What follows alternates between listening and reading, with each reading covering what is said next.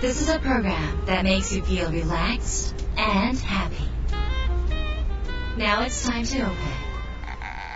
Wada Cafe.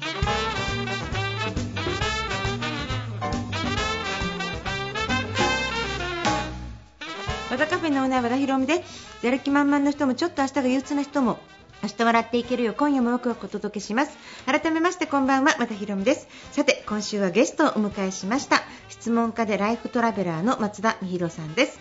えー、っと美弘さんとはえー、っと私は、えーどどこかのパーティーで一度すれ違ってあどうもあこんにちはって二言だけ言葉を交わした関係でしてそれであの、えーまあなんかたまたま今回あのミロさんがクラウドファンディングされてるっていうことで、えーちょっとご連絡あってそれでカルタのご協力をさせていただいたっていうご縁でじゃあラジオどうですかっていう話になってラジオ出ていただいたっていうその、えー年末になっての急接近みたいなねそんな形で、えーとご縁をつなげさせていただきました、えー、ミロさんのその、えゆるっとふわっとしたねあの僕こんなんですよって言いながらやっぱりこう構築されているその基盤というものがやっぱり素晴らしいのでミロさん自身のねそのなでしょうえーっと2つの顔を持つ男としてですねその辺もちょっとお聞きしながら、えー新刊のね1日1問答えるだけで理想の自分になれる365日の質問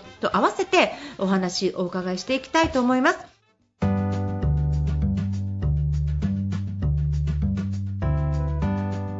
和田博美の和田カフェ。今週はゲストをお迎えしました。松田美弘さんです。よろしくお願いします。よろしくお願いします。えーっと松田美弘さんは先ほどもお伝えしましたがライフトラベラー質問家ということで、はい。えーっとまあなんていうのかな。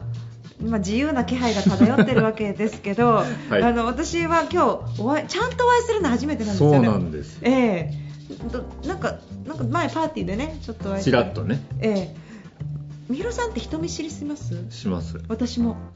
じゃあ同じだから二人が同じ部類そう同じ部類のお二人が人見知りして紹介されても会話が続かずそのままなんかすれ違ってしまいましたみたいな感じはい。あのパーティーとかあんまりお好きじゃないんでいすか？やもうい行かないほとんど行かないですね。同じですあ同じですか？だからあのパーティーも無理やり行ってますへえ、ぱそうなんですね。なんかいつも思うんですよ。あのいパーティー行きたくないなと思うんですけど、うん。無理やり行ったパーティーでの出会いは貴重って。あ確かにそうですね。はい、うん。そうなんですよ。でもちょっと私から見たらあのみひろさんって、うん。お仕事もなんかこのなんかイメージ的にはね、うん。なんかこの。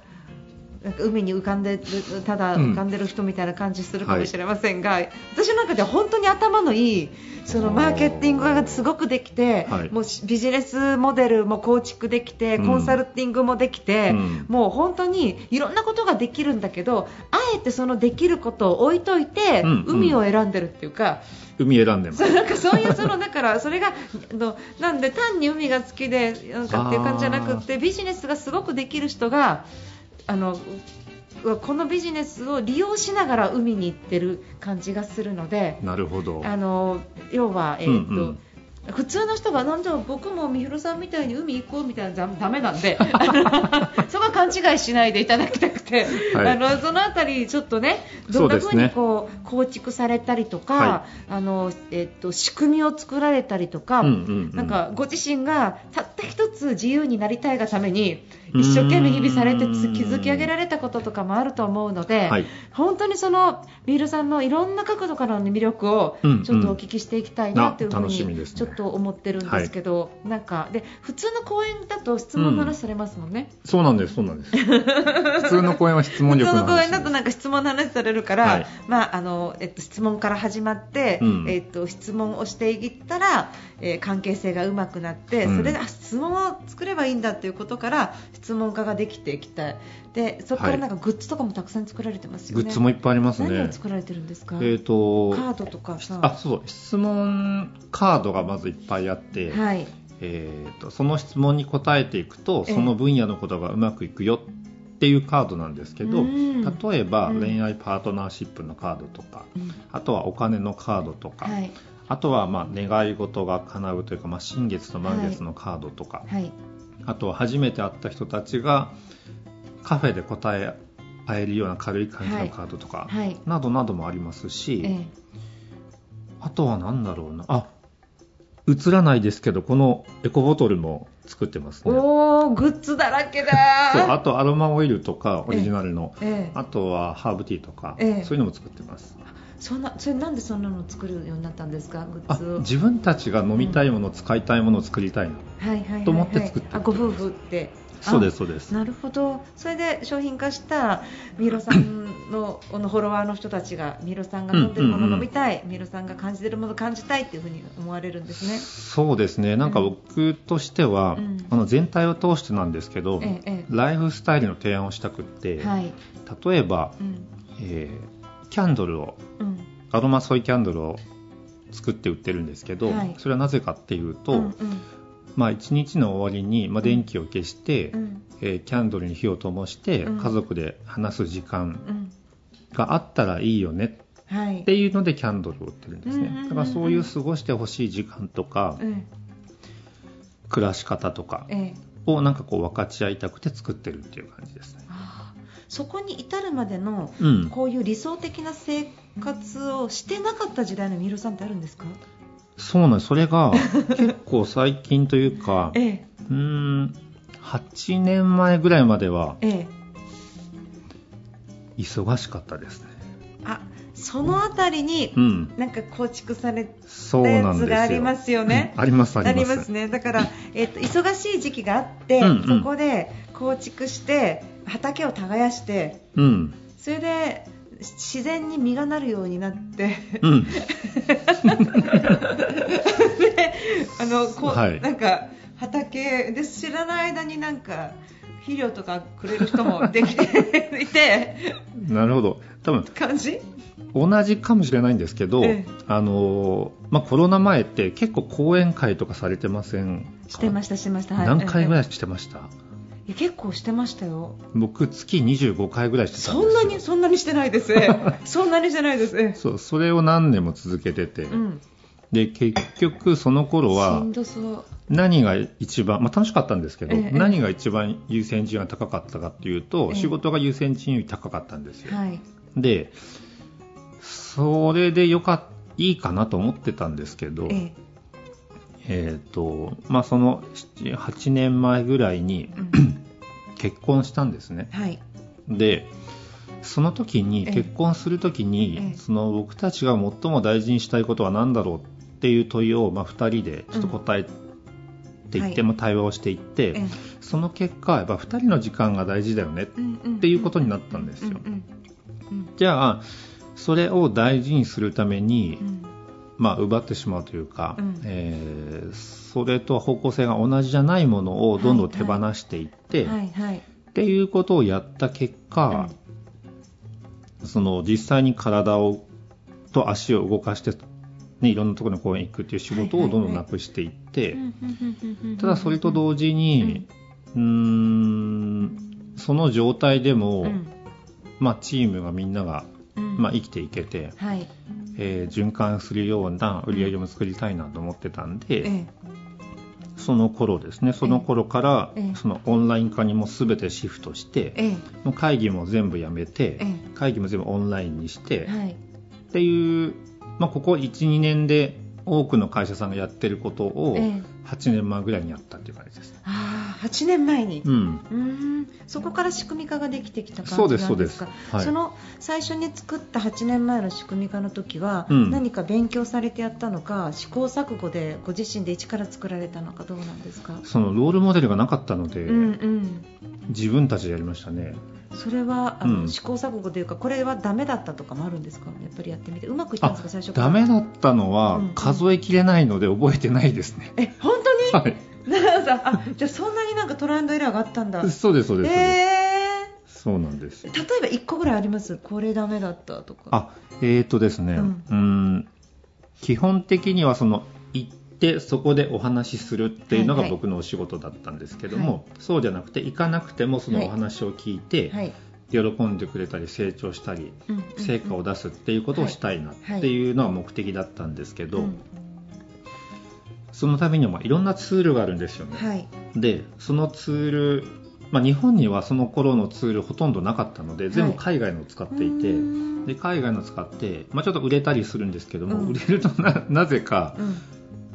アカウント凍結されるんですよ。え？アマゾンとかですか？ねあアマゾンというかもっともっとマイナーなツールなんですけども、うんうん。そうすると、うん。その売り上げたお金が全く入ってこないってえいう、ー、えそれえそれ詐欺？あ詐欺じゃないです。何？え理由が分かんないんですけど、ええ。僕英語ができるわけじゃないんで、えメール送っても何の返信もなくて。そそれはでもおかしくないですか？えみたいなのとかがいろいろあるんですえよ、えだから一生懸命頑張って使えるようになったツールが突然使えなくなったりとか、はいええ。そういうのもたくさんありましたえね、えでそれはダメだっていうことで最終的にはどういうふうにこの取捨選択しながら、うんうんうん。あの今の形に作り上げていったんですか？最終的にはでも小さくテストして、それがうまくいったらちょっと広げていってっていうのをどんどん繰り返したっていうだけですね。あそうなんだ、うん。じゃああの今の LINE のやつとかも、うんうん。だいたいいろんなことをやった上でこれが一番いいみたいな感じで見つけていった感じなあんですか？そうですね。そうですね。じゃあもうたくさんの人にじゃあうん。試行錯誤した8年間のうんことをお伝えしながらミロさんはさらに自由になっちゃったってことなんですね。そうそうそうそうそうでもそれはもともと自由に結婚したことがきっかけかもしれませんがうん。もともともっともっと自由になりたいと思いながら月25本もやってたわけですもんね。基本いやでもどうなんでしょうね。海行きたいとかなかったんですかその頃は？その頃はあんまりなかったですなかったんだ、はい。えー。じゃあその頃はあのアロマキャンドルも焚いてなかったん炊いてないです全然。えハーブティーも飲んでなかったの？飲んでないですね。えあれ？本当に、はい。じゃあ普通の都会の人だったんですか？あと普通の田舎の人です。普通の田舎の人。その頃山形県に住んでたんで。あで普通の普通の田舎の人だった人が、はい。結婚を機に変わった。そうあ結婚を機にもう全ての生活が変わりましたね。あそうなんだ、はい、でも生活が変わったので、うん。ワークスタイルも変わってええだから働き方とか関わり方が変わっていったっていう感じですじゃあちょっとなんかこの時代の先取りだったんですねコロナの前に。そうですね。うん。うん、そうなんですよ。なんかもう読んでたみたいな感じですね。そうですね。な読んでた気がします。あちょっとそれはなんかそういうのあるんですか？あの僕が20代の頃に失敗したえ経験がたくさんあるんですけどええ。失敗した全ての原因が早すぎたなんですよ。え早え早早すぎえてえ失敗するってことが29ぐらいの時に分かったんでこれやりたいと思ったら3年待とうと思ったんです。うんっていうのが20代で得たことですね。それはうん。何でしょう？生まれ持ったセンス？あの要は気づくわけでアイデアが降ってくるっていうか、まあ、脳が開いて思いつくわけじゃないですか。ひひらめきでしょ？好奇心とアンテナでしょうね。でそうするとそれが早いっていうことは、うん。まだ、えーと熟してない市場が熟してないうん段階からあのそれに気づいてしまうから、えーとまあ、でもなぜ気づくんですかね？それは世の中でこれが流行るっていうのに気づくんじゃなくて、うん。僕がただそれをやりたいと思っちゃうだけなんですよ。でそれはだから三浦さんがやりたいと思うことが世の中でこれから流行ることってことなんだ、あす今までの検証結果だとそうです。すごい。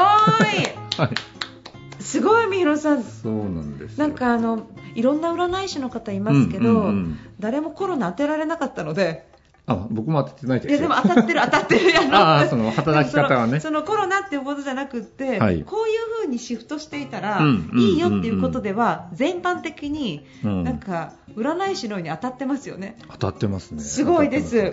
それはなんか山形でなんか修行なんか 修行ですか？修行なんか何なんでなんでだろう？まあ、出羽三山に行ったことですかでは散々に行かれて修行された。いやなんでだろう？小さい時もぼーっとされてたってこの間聞いたし、はい。でもぼーっとされながらもう生徒会長に選ばれちゃったっていう話もお聞きしましたけど、はい。えっ、と私ね本当に三浦さんがぼーっとしてるっていうと、うんうん。みんなぼーっとしてるっていう言葉を勘違いするので。ああ確かなるほどなるほど。でそうなんかえじゃあ何もしんないでいいんだとか、なんかこうじゃあなるほど俺、ねネットフリ見てよっかなみたいななんかそのぼーっとしてる感じがちょっと変わっ三浦さんのぼーっという定義がはい。なんかちょっと違っていてなんかそのぼーっとしてる間もなんかこの脳が前向きな活発な行動をしていたりとか、うん。なんかこうひらめきを下ろしていたりとかなんかこのほらなんか、うん、となるほど。一休さんじゃないですけど。それで言えば、うん。結果的にぼーっとしてたっていうのは、ええ。受動的なぼーっとするです。はいでこれはい。ははいはいあまり良くない、受動的な棒は良くないんだ、はい。うん、で能動的にじゃあうん。これから1時間ぼーっとしよう、うん、っていうのを僕はやってるんですけど、うんうん。ただその時間に何かを考えようとかうん。インスピレーションを待とうとかはしなくって、うん。ただ能動的にぼーっとするですね。能動的にぼーっとしてるからひらめくんですね結果的に。そうですね、うん。だからあそっかそっか。受け身でなんとなくしんどいからぼーっとしてると結構そのぼーっとしてる時間ネガティブなこと考えちゃうと思うんですよ。受動的なぼーって。確かに。でも能動的な棒ってもしかしたらうんポジティブなこととか、なんかこの幸せなことを考えやすいんじゃないですか。か空白になりやすいですね、うんそうですね。だから、まあナチュラルな瞑想をうん。日々、メディテーションなんていらない生活をしてたんですよね。ああそうかもしれなそいですね。のなんかえっともう小さいえでも小さい頃からってぼーっとしてたわけですからそうですよね。小さい頃はただぼーっとしてた小さい頃は受動的な棒？そうそうそうそうそ の受動的な棒から、えーはい。能動的な棒に変わったのは質問からですか？いや8年前からです。8年前？え？その結婚してからえでも質問家の時はどうってたんですか？は結構ねアクセクしてましたね。あじゃあ、えっと、やっぱりあのビジネスマンみたいな。そうそうそうそうそうそう。ですよね。じゃないとそんなね何箇所も1日何回もいけ講演できないし。んなに5000人とか作れないですよね。お弟子さんみたいな。そうですね、うん。まあ、どのタイミングで増えたのかはちょっとよくわかんないですけど、うん。まあでもその、まあ、いわゆる30代の時ですね、はい30代の10年間はひたすら活動していたっていう感じです。じゃあそこでもう本当に積み上げられたんですね、うんうんうんうん、そこからでコロッと変わって。そうですね。じゃあもう本当になんか自分のライフスタイルをああそうかうん。ななんかわかりましたなんかわかりました教えてください。わかりましたすい。ませんあのそう30やっぱさっきも言ったように、はい。30代で、うん。まあ、土地をすごい耕してあーそうそうそう。なるの、うん、土地をすごい耕して毎日うん毎日クワを入れて耕して、うん。肥料をあげてすごい大地を作って、あもう僕はこれが自然になんか実がなるぞって言った時にちょうど奥様が現れて、ななるほど、うんそうですね。もう大地ができた時に奥さんもヒュッと来て、うん。で僕はもうあの大地があるから、うん。じゃあこの大地を使ってうん。これからお仕事しながら自由に謳歌しようっていう人生なのかなって、そうですね、うんうん。でもなんか感覚として自由に謳歌しようとは思ってなくって、うん。30代の時も40代の今も、うん。えー好奇心の赴くままに楽しいことをしようっていう感じですね。うん、好奇心がいっぱいあるんですねまだまだね。そうですね。興味あることとかやりたいことがあるという感じですかね。でもそれが自由ですよね。そうです赴くそうです赴くままっていうことは、まあ、明らかに自由に動くっていうことですもんね、うん。で自由あそうか。でも自由になるためには、うん。えっと、経済的な余裕がないと自由になれないと思うんですよ。そうですそんなことない。どうなんでしょうね。沖縄だったらもしかしたら裸で過ごしてても、近所の人がまあまあ。卵とかくれて、はい。まあそんなになんかあのさ最低ち賃金とかでもいけるのかなって思う,、思うから絶対にってわけじゃないんですけど、うん。例えば世界中回ろうとかね、うん。そういうことをするとやっぱり経済的にも、うん。まあせそうですね、うんで三浦さんの場合は経済的な豊かさと精神的な豊かさの両方のバランスをうん。しっかりお持ちになって生きてらっしゃるから皆さんがすごい憧れるのかなって思うんです。でもはい。その経済的な土壌というものをうん。30代で耕した,、で耕したってことですよね。でもあ、まあ、たまたま僕はその10年ぐらい30代の10年ぐらいそれに費やしたんですけど、それは10年間やった方がいいということではなく、えどうやったら耕せばいいのかが分からなくて目の前を耕していった結果10年かかった。えはい、のでうんうん。もしね多分これからその土を育みたいっていう方は、はい。そんなにかかんないと思いますけどね。あそっか、うん。さんが作ったレシピがあるからうんうんですね。うんうん、とか、まあ、時代がね変わってきてあそう。使えるツールも増えてきたんで。んでなるほど、うん。でもなんか私はその三浦さんの10年間のうん。積み重ねがうんうんうん。素敵だなと思いますけどね、そのやっぱり毎月毎月地方に行って直接うん。会われたっていうことは、なんかこのそうですね。短縮できないことだと思う。それはでもとても大きかったなと思います,、うね、なんかそこで積み上げられてきたものが今を作られてるんだなと思うとやっぱりなんか頑張んなきゃなって思いました。なんか、はい。そっか。私なんかこのあの移動が嫌だとかね。人に会いに行くのが嫌だとかね。わがままだらけなんですよ本当に。でも移動が大変なのはよくわかります。移動ののせいで体が、移動が移動の体になっちゃって、うん。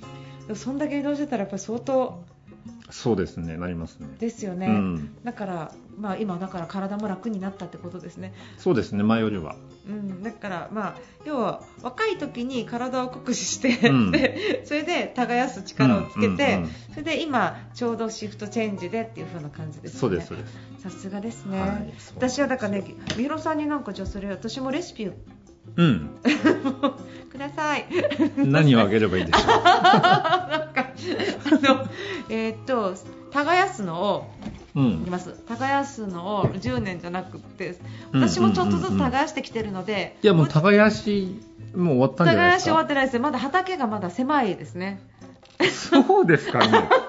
いや僕だいぶ広いなと思ってるんですけど。いや畑がまだでもなんかあの多分上手にその、肥料のあげ方とかがまだちょっと私が。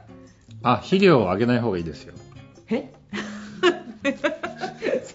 何に対して？え全てに対してで本す当、はい。えどういうことですか？それは。え自分で育つ力を奪うので。あ人に対してね？そう人人人もそうだしうん。植物もそうです、そうか、はい。じゃああの厳しい中でうん。育てていくっていうことなんですね、な自然の中で育てていく。いやもうすごいな。なんかあの自然学校の先生みたいな話だから先生あの 子供たちを育てるのはお母様甘やかしちゃいけませんよみたいな話がちょ要はっとしますね。今ね子供の話ありましたけども、え子供を信じてないとええ。手をかけたくなるんですよ。なるほど。でその人は、ええ。その人が育つ力を持っているということを信じてると、はいなんか信じた関わり合いができるんですけど、はいはい。まあ、それ植物も一緒だしうんうん。大人も一緒だしかなと思います。だからじゃあ肥料の与え方じゃなくて放任の仕方みたいな感じですか？見守るですね。見守る、うん。でえっ、と仕組みとかそういうものに関しては、なんかえっ、とこの線でとかなんかいろいろあるんですか？細かいところはいっぱいあやっぱありますよね、ます細かいところ、細かいとところがやっぱね、その細かいところを、はい。なんか細かくできる人なんだと思います。あー、まあ好きですからね。なだからそういう意味では、なんかキレキレのマーケッターって私が言ったのは、そういうそういうそういうことが細かくできる、考えられるなんか数学的な要素が。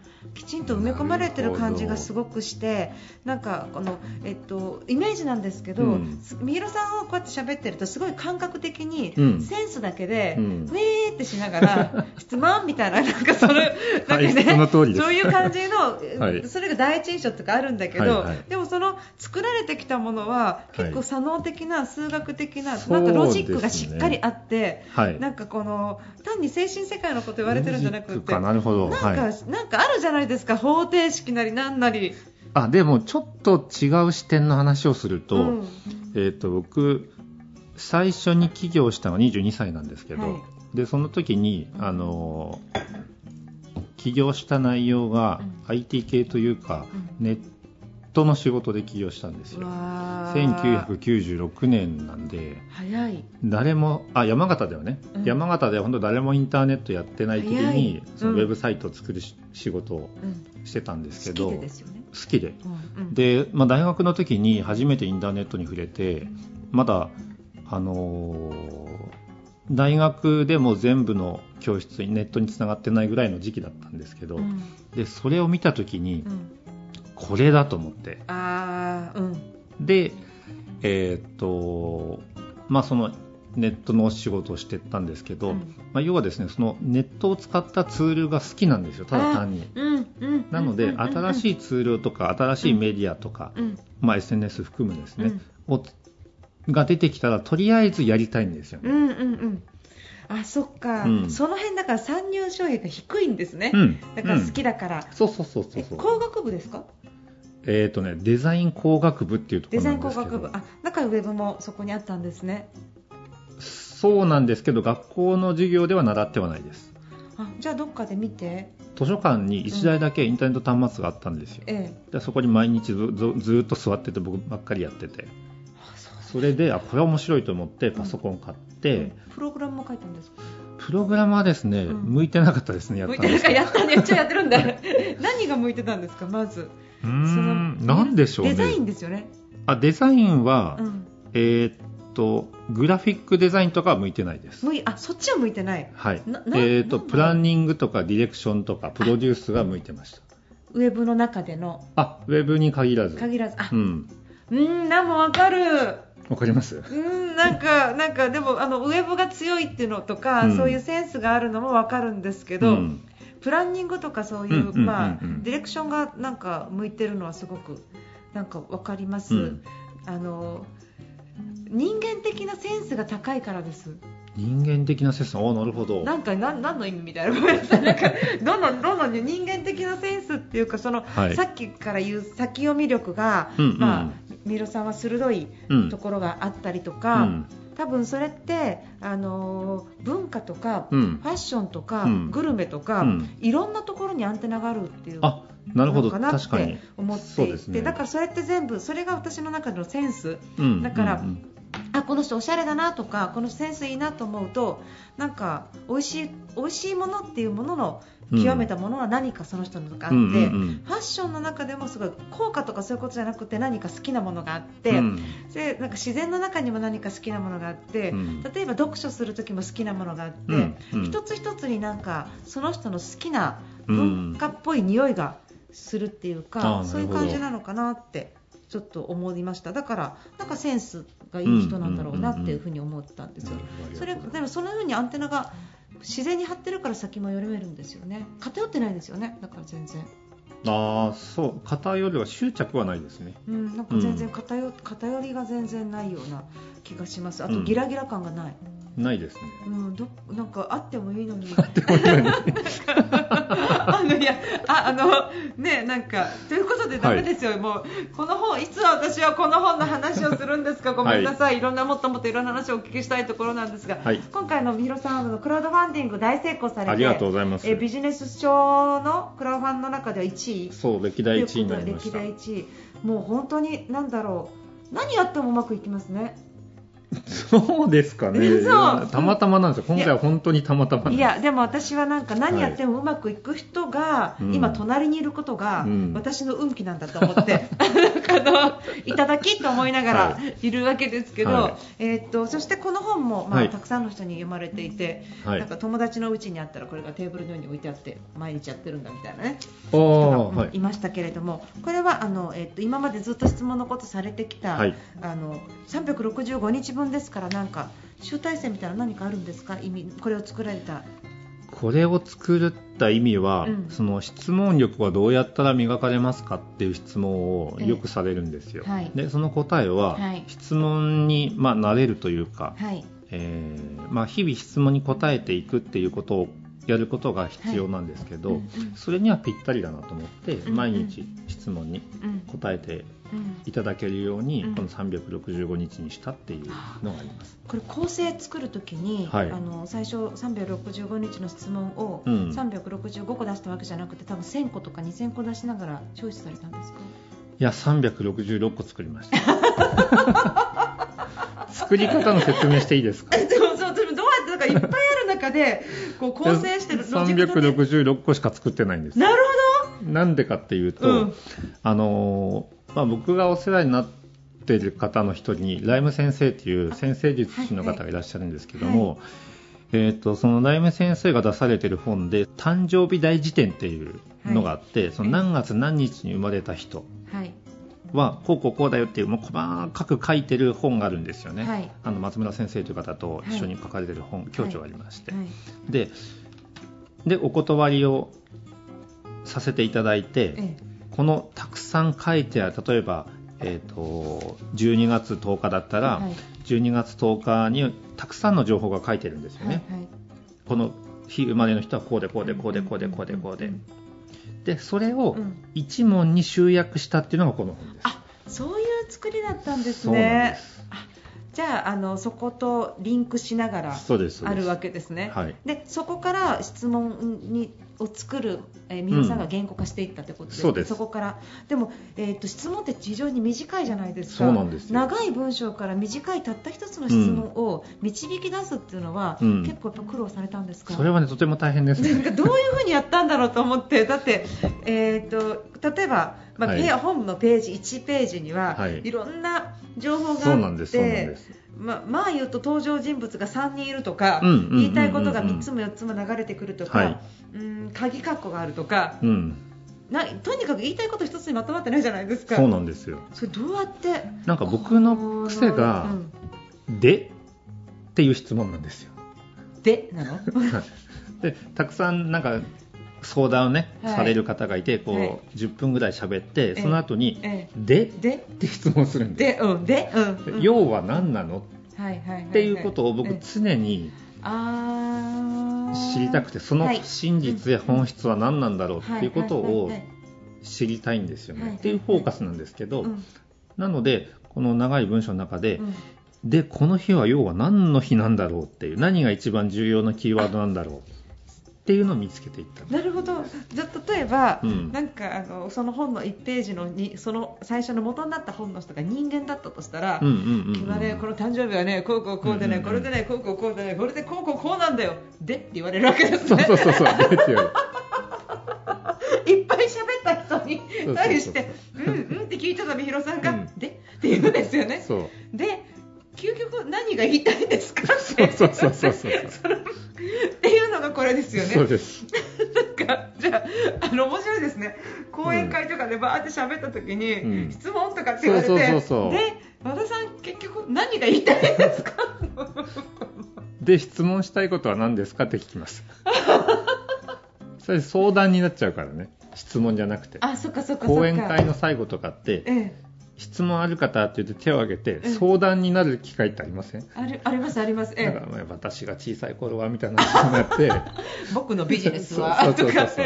でそれが終わった後にええ「で?」って言って質問は何？っていうふうにすると改めてその方が一応質問考えるんですけど、うん。質問って面白くて、ええ。質問が自分でできた時点でうん。解が答えが出てきてるんですよ。なんかそれわかります、ううん。んうんうんだって質問が出るまでに、うん。脳内ではその質問を出すためにプロセスがうんうんうんうん。もうすでにあるから、うん。質問が出るっていうことはゴールですもんね。そうです。その通りです。でそのゴールが出るその前のプロセスの中にってことですもんね。そうです。うん、なんかそれすごくわうん。かります、なんかあのコーヒーを作るコーヒーが質問だったら、うん。豆うん、ガリガリガリってやったりしてコーヒー作るまでにもう出来上がってますよねって感じですよねそうですそうです。コーヒーを作った人は作り方は分かってるはずということです。そうですよね、うんそれが、まあ、ミロさんがこう質問をこう投げかけていって、考えさせて、うん本人の中からその、えー答えを見出すっていう感じのことをされてるって感じなんですね。そうです。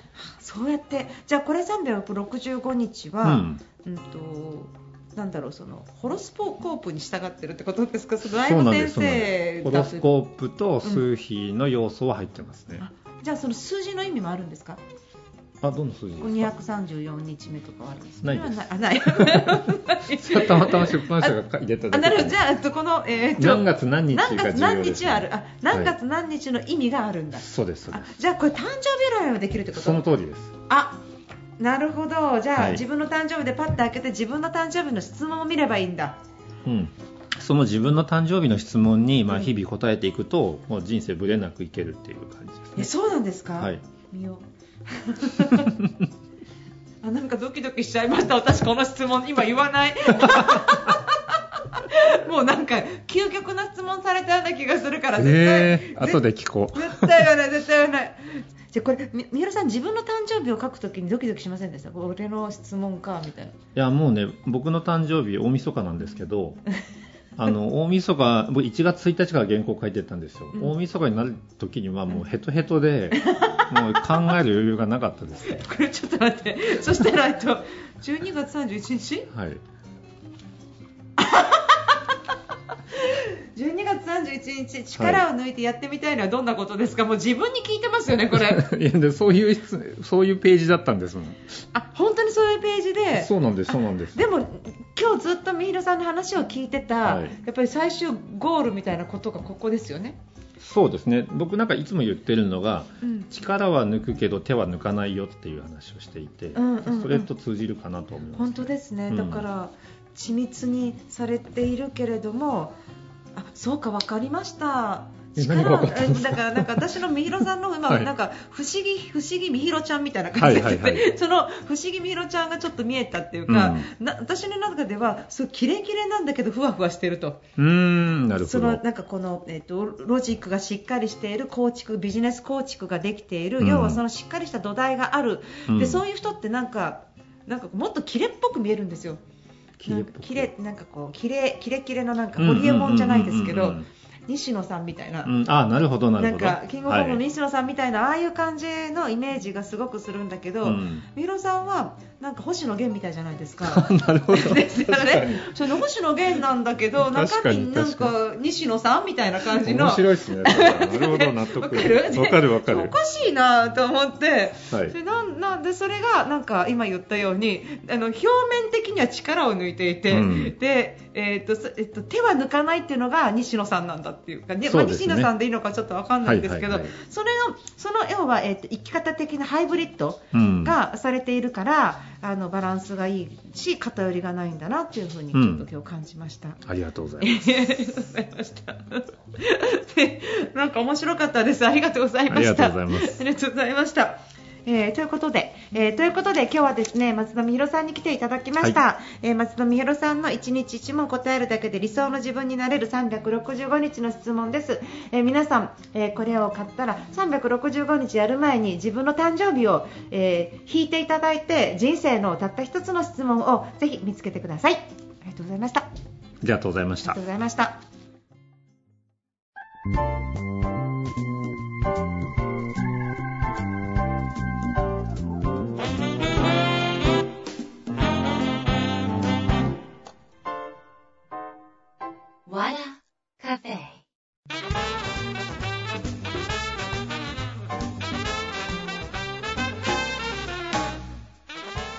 和田カフェいかがでしたか、えー今週は質問家でライフトラベラー松田美弘さんお話を伺いました。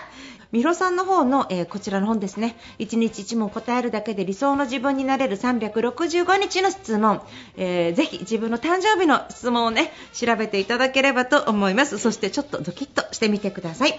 えーそれから番組では皆さんからのメールをお待ちしております。アドレスは和田アットマーク FM 富士 .jp wada アットマーク FM 富士 .jp になります。そしてこの和田カフェはロサンゼルスにあるラジオ局 TJS ラジオでも放送しています。ロサンゼルスにお住まいのお友達にもぜひ紹介してください。そして Spotify、iTunes で和田ひろみ和田カフェと、えー検索していただくと、えーとね、聞き逃したやつとかもねあの聞けますし、えーなんか放送入んないなっていう地域でも聞けますのであのどんどんお友達とかにねあの、まあ、最近 SNS で YouTube とか見る方もとても多いと思うんですが、えーちょっとあのこう長くラジオを続けている身としては、えーなんとなくラジオもね頑張っていきたいと思っているのでそのぜひ、えーこの iTunes とかね Spotify の中での和田ひろみの和田カフェ、えー紹介していただきましたら、え過去のねたくさんのゲストの方の音源がそこにあります。無料でずっと勉強できるようになってますので、えー、と今回の放送だけではなくぜひ過去のも聞いていただければ非常に嬉しいです。よろしくお願いします、えということで和田ひろみの和田カフェ今夜はこの辺りで閉店です。皆さんにとって来週も素敵な1週間になりますように。お相手は和田ひろみでした。